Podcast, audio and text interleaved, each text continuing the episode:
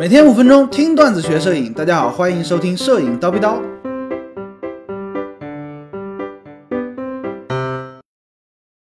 滤镜详解之 UV 滤镜。那在你购买相机或者镜头的时候，经常会遇到这种套路啊。哎，大哥，你再便宜点呗，这么贵。哎呀，没办法啦，这都是进价啦。这样吧，我送你一块 UV 滤镜吧。啊，你也就别讲价了。啊，对吧？相信你也遇到过，对吧？网上呢也经常会有各种包含 UV 滤镜的相机套餐，认为你觉得，呃，哎呦，这个 UV 滤镜真的很重要，对不对？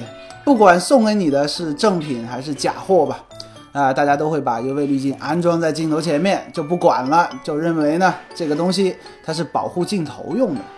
其实啊，UV 滤镜的真实作用它并不是这样子的，对吧？呃，我们录制节目的过程中呢，隔壁是在那个装修啊，大家谅解一下。UV 滤镜呢，正经的功能它其实是做那个隔绝紫外线用的。由于我们人类的肉眼是看不到紫外线的，对吧？所以说呢，你就认为 UV 就是块透明玻璃、透明片儿而已。那其实它是可以过滤紫外线的，在光线比较强烈的环境下，比如说海边。沙漠，哎，让传感器呢不会受到过多紫外线的干扰，哎，色彩还原呢自然就更加准确一些。在胶片时代啊，哎，UV 滤镜的这个用途可能会大一些，因为胶片对紫外线、红外线都比较敏感，对吧？但是目前呢，数码相机的传感器对于紫外线呢不是那么的敏感，所以说 UV 这个正儿八经的用途，大家其实可能用不太上。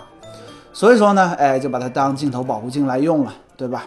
另外，呃，UV 镜它看上去就是一个透明玻璃，对不对？呃，市面上假货、仿冒品其实还挺多的。劣质的 UV 镜呢，它其实会对画质产生影响。比如说，你买了一个一万的顶级的镜头，哎，上面装了一块厂商呃不客户商家给你的假的 UV，哎，完蛋了，对不对？你这镜头就白买了。你可能还会怀疑，哎呦，我这个镜头是不是假货，对吧？即便啊，UV 这个镜头，呃，这个滤镜它是真的，从原理上来讲呢，它也会影画，也也会影响画质，只是程度的问题。为什么呢？毕竟镜头前面挡了一层东西，对不对？肯定它不如裸奔画质来得好。哎，这个大家应该可以理解，对不对？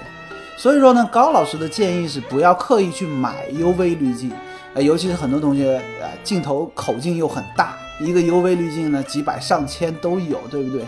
你花这个钱呢，没什么卵用啊，其实没什么卵用。高老师这么多年镜头前面从来都是裸奔的，为了最好的画质嘛。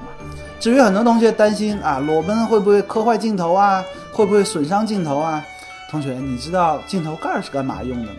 哎，你不拍的时候把镜头盖盖上，这不就可以了吗？对吧？